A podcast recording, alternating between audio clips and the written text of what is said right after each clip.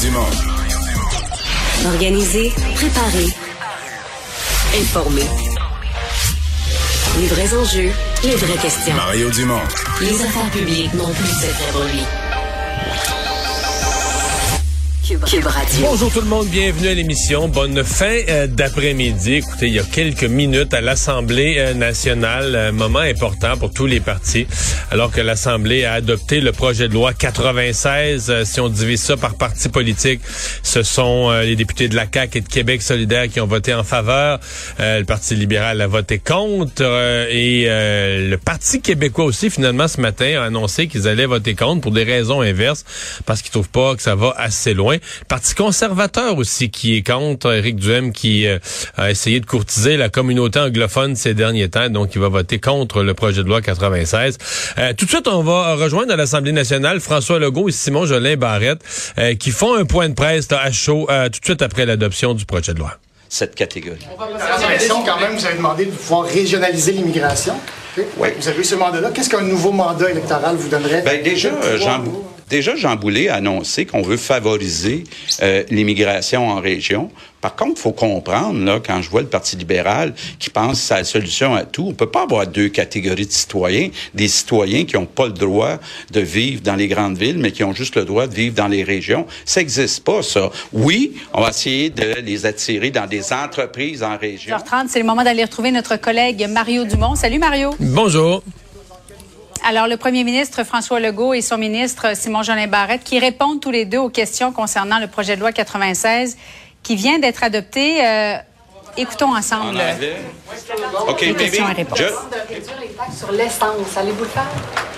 Ben, écoutez, je pense que de subventionner le pétrole, c'est pas une bonne idée. Ce qu'on pourrait faire, c'est de faire ce qu'on a fait, c'est-à-dire envoyer un chèque de 200, de 400, de 500 dollars pour couvrir, entre autres, cette augmentation de l'essence, mais d'aller subventionner l'essence quand on essaie de réduire la consommation de pétrole, on pense que c'est pas une bonne idée. Maintenant, few words, few words, few, few.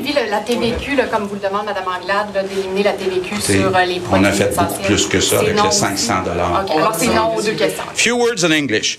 Uh, Alors, so I know that bon, la dernière question portait sur euh, comment contrer la hausse du coût de la vie, l'inflation. Rebonjour Mario.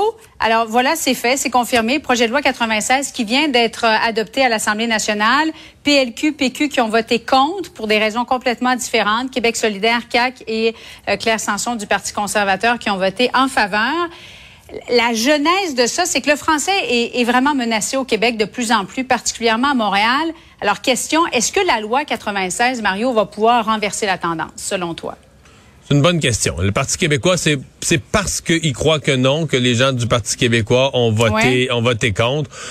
C'est quelque chose de renverser une tendance. Là, c'est profond. Euh, il on, entend de plus en plus d'anglais à Montréal, sur la rive sud, à Laval. Tu sais, il y, a quelque chose de, profond qui s'est passé sur des années. Euh, ceux qui veulent euh, rien faire, hein, on l'entend beaucoup. On l'a lu d'ailleurs dans, certains quotidiens, dont certains internationalistes autrefois. On va beaucoup dire, ouais, mais il n'y a, jamais eu autant de gens qui parlent français. Et ça, c'est vrai, Julie des gens capables de parler français ou qui ont cette compétence de parler français, euh, il y en a jamais eu autant. Parce que euh, avec la loi 101, les enfants de la loi 101 sont capables de parler français. Mais ils parlent pas français. Dans le sens que si, au travail il arrive un client qui parle français, ils sont capables de lui parler français. Mais quand ils rentrent à la maison, ils parlent anglais. S'ils rentrent dans un commerce spontanément comme ça à Laval, ils vont parler anglais là, aux. Tout, tout va se passer en anglais tout le temps. Ils, ils entrent dans la maison, la télé est en anglais, la radio est en anglais. ils vivent en anglais. Mais c'est vrai qu'ils si tu poses la question, parle-t-il français? La réponse, c'est oui. Ils connaissent le français, ils sont capables de le parler. C'est une, c'est une compétence de plus qu'ils maîtrisent, comme, euh, je veux dire, comme moi, je sais faire du walk, mais ils parlent français, c'est une, c'est une capacité. mais tu comprends, ils, ils vivent pas en français, leur vie est pas en français. C'est pas le réflexe, d'abord, d'utiliser non, le français. Non, non, non. Puis si tu les entends au centre commercial se jaser en couple, là, tout se passe en, leur vie se passe en anglais. Et ça, c'est une nuance importante. Quand on dit le Québec, il faut que ça se passe en français, je veux dire, c'est pas juste de dire on veut que les gens aient cette compétence au besoin d'être capables de parler français. On veut que ça se passe en français, on veut que le réflexe soit de parler en français. Donc tout ça pour dire que la loi 96 touche quand même sur les cégeps, sur par exemple le fait de communiquer avec l'État en français. Elle touche quand même un certain nombre de points sensibles. Est-ce que ça va mm-hmm. assez loin c'est pour renverser une tendance de société? Moi, je suis pas capable de me prononcer. Euh, je pense qu'il va falloir continuer à suivre, suivre les chiffres de l'Office québécois de la langue française. Il faut rester très, très, très euh, vigilant. Maintenant, si tu me poses la question, est-ce qu'il fallait faire quelque chose? C'est certain que ma réponse, c'est oui. Euh, c'est certain, certain que ma réponse, c'est oui. Le vote du PQ, ça, c'est une autre affaire. Le Parti québécois veut prendre résolument le camp des gens qui ont des positions claires. Euh, je dirais pas radicales, mais disons fermes. L'indépendance, c'est plus la souveraineté ou la souveraineté association, c'est l'indépendance du Québec. Sur la question de la langue, ben on veut une réforme totale, complète, sans compromis. Sinon, dans l'état actuel du Parti québécois, c'est peut-être pas fou là, de passer un message de fermeté, mais la difficulté, c'est de le passer, le message, parce qu'il reste que pour concrètement, monsieur, madame, tout le monde qui regarde ça vite aujourd'hui, là, on renforce mhm. la loi 101, on, réforme la, charte de la langue française pour la première fois en, quoi, en 40 ans. Puis le PQ a voté avec les libéraux. Là. Pour, pour monsieur, madame, tout le monde qui regarde ça vite, le PQ a voté euh, avec les libéraux contre. Bon pas pour les mêmes raisons, il faut l'expliquer, mais c'est quand même pour le PQ, à mon avis, c'est audacieux mais risqué comme pari. Mais la responsabilité ne revient pas, dans le fond, à tous les Québécois lorsqu'on va se faire servir en anglais, de dire, ben, pourquoi tu parles anglais? Pourquoi ton premier réflexe, ce n'est pas de, me servir d'abord en français? Les bonjours aïe au centre-ville ou d'entrer dans une boutique du centre-ville, Mario, et de, de se faire d'emblée se servir en anglais. Il n'y a pas un message là qui, qui doit se faire? Oui. Oui, mais tu sais, euh, je pense que bien des francophones que, ça fatigue te diraient aussi, euh, tu sais, euh, tu vas t'acheter une crème glacée dimanche après-midi, ça te tente-tu de te chicaner puis d'imposer ta langue? Ben, je sais que oui, t'as raison, il y a une responsabilité à tout le monde, mm-hmm. mais à un moment donné, bien des francophones qui sont bilingues puis tout ça vont se dire, bah, tu sais, ça me tente-tu de créer une querelle linguistique à chaque, à chaque coin de rue? Il y en a qui le font, mais il y en a plusieurs qui pensent, ben, voyons, on est au Québec, pourquoi pourquoi ça se passe pas en français? Pourquoi je serais obligé, moi, de mettre le pied à terre et de faire un combat politique à chaque fois que je vais m'acheter un Sunday? C'est un peu ça là, qui, qui, qui, qui fatigue. Là, Donc, euh, on va voir ce que ça va donner. On va voir ce que le projet de loi va, va faire. faut comprendre qu'on est, euh, on va être d'ici la fin du mois, on va être déjà parti devant les tribunaux avec ça. Il n'y a pas vraiment de doute. C'est ah, Justement, J'allais dire, Mario, puisque tu en parles, on a entendu tout à l'heure le premier ministre Justin Trudeau. Euh, on lui a demandé ce qu'il pensait parce que c'était sur le point d'être adopté, le projet de loi 96. Voici ce qu'il a répondu. La responsabilité euh, du gouvernement fédéral, c'est de toujours être là pour assurer la protection des minorités linguistiques à travers le pays. On est là pour protéger euh, la minorité francophone en Colombie-Britannique à travers le pays, mais on sera là aussi pour protéger la minorité anglophone euh, au Québec. c'est extrêmement important pour nous et donc on regarde attentivement ce projet de loi. Alors, comment tu, quelle ben, lecture tu fais de, ce que M. Trudeau vient de dire? C'est contradictoire. D'abord, on comprend pas trop. C'est toujours comme d'habitude, des généralités, on comprend pas trop, mais c'est très contradictoire avec ce que sa loi sur les langues officielles prévoit, parce que la, nouvelle loi sur les langues officielles euh, comment, mettait une, différence là, en disant les minorités francophones euh, et la minorité anglophone du Québec, c'est pas, c'est pas, il y a pas de danger que l'anglais disparaisse de l'Amérique du Nord là. Je dis, c'est pas la même affaire. C'est pas, je veux dire, les, les, les, les, anglophones du Québec vivent dans un pays, dans un continent où l'anglais est majoritaire partout. L'anglais est omniprésent mhm. sur Internet, sur les réseaux sociaux, en, musique, en film, partout. Donc, c'est pas, quand il dit, moi, j'ai une responsabilité égale par rapport aux deux, c'est pas l'approche que préconisait sa propre loi sur les sur les langues officielles.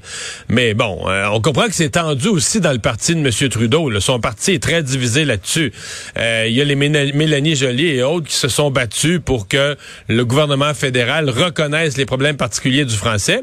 Et à la manifestation, quand même un petit peu extrémiste dans l'ouest de Montréal, il y, avait mhm. quasiment tous ces députés, M. Trudeau, euh, de Laval, de l'ouest de Montréal, étaient tous présents.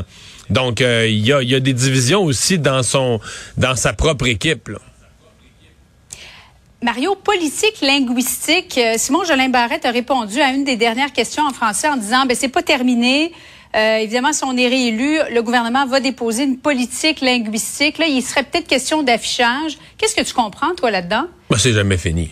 C'est jamais fini le débat. C'est une responsabilité sacrée d'un gouvernement au Québec de protéger le français. Faut pas le faire pour le faire juste pour faire de la politique avec ça, par exemple, mais il faut le faire tout le temps. Il faut rester, euh, il faut rester vigilant. Euh, et sur les questions d'intégration des nouveaux arrivants, de formation, de, de régionalisation de l'immigration, euh, d'affichage, il va toujours rester un paquet de, de, de gestes à poser. Puis comme je disais tout à l'heure, je pense qu'il y a une vigilance. Pas parce que la loi est, est adoptée aujourd'hui qu'on baisse la garde. Je pense qu'il faudra rester vigilant avec les rapports de l'Office québécois de la langue française, des démographes, etc. Euh, suivre les données, les statistiques et voir comment ça comment ça évolue dorénavant. D'ailleurs, on va avoir des chiffres plus détaillés du dernier recensement là, qui vont euh, qui vont nous arriver, qui vont nous redonner le portrait. Mario, Madame Anglade réagit à l'instant, la chef du Parti libéral. Allons-y en direct. Est-ce que vous avez été rassuré par le, premier ministre aujourd'hui quand il vous dit que les soins de santé sont écartés? J'ai pas été rassurée par le premier ministre et je pense qu'il y a plusieurs choses qui devraient être faites justement avec le projet de loi, euh, avec le projet de loi actuel pour dissiper les doutes. C'est la raison pour laquelle on a voté contre. Vous avez entendu le collège des médecins s'exprimer à ce sujet, dire qu'ils avaient non seulement des inquiétudes, des zones grises et qu'il y avait des sérieuses questions qui se posaient. Donc c'est même pas nous qui posons ces questions-là. Évidemment, on se les pose, mais il y a d'autres personnes et des gens très préoccupés par la situation du projet de loi, du projet de loi 96. Donc la parole. Ah voilà. Donc euh, Dominique Anglade qui euh, détaille ses explications, son vote contre le projet de loi 96. Euh, Donc un vote, je vous le rappelle, pour les gens qui viennent de joindre nous, un vote qui s'est pris tout de suite après la période des questions. Donc il y a environ un peu plus d'une demi-heure là à l'Assemblée nationale du Québec. Donc à l'heure où on se parle, euh, ben, ce n'est plus le projet de loi 96, c'est la loi 96. Elle a été adoptée par l'Assemblée nationale. C'est Alexandre Moranville-Ouellette qui est là aujourd'hui. bonjour Alexandre. Bonjour Mario. Euh, une histoire euh, vraiment euh, c'est un peu abracadabrant parce que c'est d'abord une histoire de prise d'otage, d'invasion de domicile. Il y a un mort. Mais c'est que le mort, il est parmi les braqueurs. Exactement, une histoire qui vraiment, le plus on en apprend au cours de la journée, plus il y a des détails qui sont là, parfois extraordinaires, parfois complètement inusités, on va le dire. c'est cinq assaillants qui se sont rendus dans la nuit là, de lundi à mardi dans une résidence de Laval, dans le quartier Sainte-Rose. Vraiment un quartier tranquille. On voit les images à la télé, des gros arbres, des belles maisons d'un certain âge. Exact. Un quartier qui a l'air, toute ma foi, très tranquille. Et ces cinq euh, complices-là ben, forcent l'entrée dans une résidence qui est là en se faisant passer pour des livreurs, entrent à l'intérieur et séquestrent le couple qui habite dans la résidence pendant près de six heures. On dit, selon les informations qu'on a reçues, qu'ils cherchaient à obtenir l'argent d'un héritage, un héritage important que l'homme du couple occupant la maison aurait reçu il n'y a pas longtemps.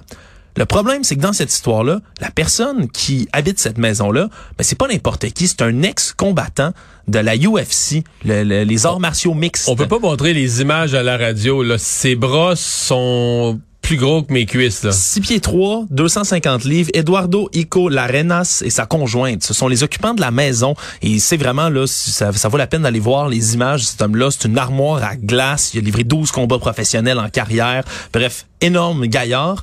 Et après, près de 6 heures de séquestration, on sait pas dans quel contexte exactement, mais réussi à arracher le couteau que porte un des assaillants sur place et le poignarde à mort. Donc, dans un cas d'extrême légitime Un jeune homme d'une vingtaine d'années. Un jeune homme d'une vingtaine d'années. Et par la suite, eux prennent la fuite. Les complices, les quatre autres qui restent derrière, mais prennent la fuite également. Euh, et donc, ils laissent tout ça derrière eux. On sont partis avec les téléphones cellulaires du couple, dit-on. Mais c'est, c'est une histoire là, complètement folle pour l'instant. Donc, ça semble être un cas de légitime défense. Là, va falloir qu'il y ait enquête et ça a même été transféré des policiers de Laval jusqu'à la Sûreté du Québec. Parce que là, le transfert, on dit, on, justifie le transfert à la Sûreté du Québec parce qu'il pourrait y avoir quelque chose lié au crime organisé autour de ça. Là. Exact. Potentiellement. Ça pourrait potentiellement être lié au crime organisé. On n'a pas beaucoup de détails pour l'instant, mais c'est une résidence là, qui occupait là, depuis le mois de février. Ça faisait pas trop longtemps qu'il louait cette maison-là et comme de fait, il aurait reçu un héritage important. De qui, de quoi, combien, on ne sait pas. Mais bref, c'est une, euh, disons, c'est une manœuvre de ces cinq complices-là qui a tourné au drame. Ça n'a pas, euh, ça a pas bien fonctionné. Ils se sont peut-être pas attaqués là au bon, à la bonne personne. Ouais. Et euh, on n'en sait pas davantage non plus sur ce qui va les. Euh, dire, visiblement, ils n'ont pas trouvé l'argent. Est-ce qu'il y avait, est-ce qu'ils cherchaient l'argent? Est-ce qu'ils cherchaient un coffre-fort? Est-ce qu'ils cherchaient Dans certains cas, on a vu récemment les gens, c'est carrément un mot de passe pour avoir accès à l'argent. C'est ça. dans ce temps-là, quand on séquestre aussi longtemps des gens, peut-être pour fouiller la maison, mais ça peut être aussi justement pour les interroger dans le but d'avoir des informations comme ça qui pourraient les mener à ce magot-là. Mais c'est, spécial parce que quand il y a des prises d'otages comme ça, souvent, des fois, les gens s'enfuient, mais qu'il y a un mort et que ce soit un des assaillants, mais ça, c'est pas toujours, euh, c'est pas toujours le cas. Donc, dossier euh, à suivre. Ce qui est à suivre aussi, c'est la situation des clients euh, d'Hydro-Québec. et là, bon, c'est toujours comme ça à chaque fois. Au début, on rebranche les gros secteurs, les centres des villes, et plus on avance, plus il reste des petites zones rurales sur le bord des lacs, etc. Et plus c'est lent là, qu'on on regagne des, des abonnés euh, connectés. Ouais, c'est ce qu'expliquait entre autres les porte-paroles d'Hydro-Québec aujourd'hui parce que c'est plein de petites pannes. C'est facile de une grande panne qui afflige euh, toutes sortes de gens. Là, des petites pannes isolées, souvent dans les secteurs boisés, difficiles d'accès. La réparation doit se faire loin, parfois où il n'y a pas nécessairement de route, de chemin empruntable. Donc, il restait là, en date de ce matin, là, 126 000 abonnés environ d'Hydro-Québec qui étaient toujours privés d'électricité. C'est à peu près 20% des 550 000 personnes là, qui avaient coupé d'électricité au plus fort des tempêtes de samedi. Et on dit donc que ça va prendre quand même un certain moment. On espère les rebrancher toutes aujourd'hui, mais il resterait quand même là de peut-être 30 000 résidences qui seront pas rebranchées d'ici ce soir. Donc, euh, quand même, il y a des gens qui sont en attente depuis samedi. C'est long, euh, sans électricité, pour un moment comme ça. C'est la mise à jour présentement, je viens de l'ouvrir, c'est encore à 113 000. Bon. Et c'est tôt ce matin, il était à 133 000. C'est-à-dire qu'on a rebranché 20 000 clients là, dans la dans la journée. Là. On dit, on espère avoir J'ai l'impression qu'on en a pas mal pour la semaine. Hein? Mais ce qu'on disait d'Hydro-Québec, on espérait rebrancher 95% de ces gens-là d'ici ce soir. Mais là, oui, ouais. il va en avoir qui vont qui vont manquer d'électricité longtemps. Puis là, on se dit, euh, ah, c'est pas l'hiver, c'est pas si pire, on peut chauffer. Mais moi, je pense au d'air de ces gens-là qui doivent euh, qui doivent tout jeter. Ça doit vraiment être euh, catastrophique dans, dans, dans l'anodière, je l'ai voir, dans l'anodière, t'as 373 pannes, pas individus, pannes, lieu de... et c'est juste 25 000 clients. Ce qui veut dire qu'en moyenne, chaque panne, c'est 70, 75, 80 clients. Et peut-être moins, là, on connaît pas la moyenne. mais en moyenne, moyenne ouais, c'est ça. Donc, c'est ça qu'on appelle, c'est des petites pannes là, sur un chemin, sur une route. Des fois, souvent, c'est un chemin de, de, de, bord de lac ou de tour de lac. Donc, euh, t'étais où, ça, ça a brassé quand même? T'étais-tu dans une euh, région où ça a brassé? Non, non, non. J'étais à Montréal, mais je dois t'avouer, euh, j'étais dans un parc en train de profiter de la belle température. à Montréal, ça peut être super. Ça, ça, a sombré un peu, mais je pense que j'ai fait plus le saut à cause de l'alarme ah du gouvernement. Là. Le système d'alerte sur nos téléphones, là, ça a sonné, ça a sonné à répétition, fort. À répétition je pensais que la tornade était imminente sur nous. C'était pas le cas, heureusement. Mais moi, j'ai entendu, j'ai eu l'alarme aussi, mais pas pour rien. Moi, je vais te dire, ah non, hein, ça a brassé. Euh, dans les cantons de l'Est, j'étais dans les cantons de l'Est, ça a brassé, de la grêle, des grêlons quand même d'une bonne grosseur la terrasse, des arbres. Les voisins ont eu des dommages, chez nous, il n'y en a pas eu. Mais euh, t'as hâte ça arrête. Bon, ça serait ça serait assez, ça serait le temps que ça commence à diminuer le vent parce que il y a un point, tu regardes l'état des arbres, tu regardes autour les débris. Mais le lendemain matin, là, sur le lac, c'était plein de débris, des petits morceaux de bois avec des vis. Des embarcations débarquées de leur quai. Non, j'ai pas, vu d'embarcation, de, mais je veux dire des, des, morceaux de bois avec des vis qui Un nain de jardin par-ci par-là. Non, même pas, même pas, même pas. moi, ça brassait en fin de semaine, mais pas à cause de la tempête, Mario. C'est parce que j'habite juste à côté du festival Métro Métro, juste à côté de l'esplanade. Ah oui, le bordel, là. Ça brassait un peu quand même. Il y a eu des images qui sont devenues virales sur les réseaux sociaux, là, où des gens escaladaient. Tu faisais partie des fêtards? oui, moi, j'étais en haut sur le stade. Non, non, non, j'ai pas monté euh, du tout pour me rendre là. Mais euh, quand même, là, c'est, ça a brassé un peu dans ce coin-là. On aura l'occasion d'y revenir.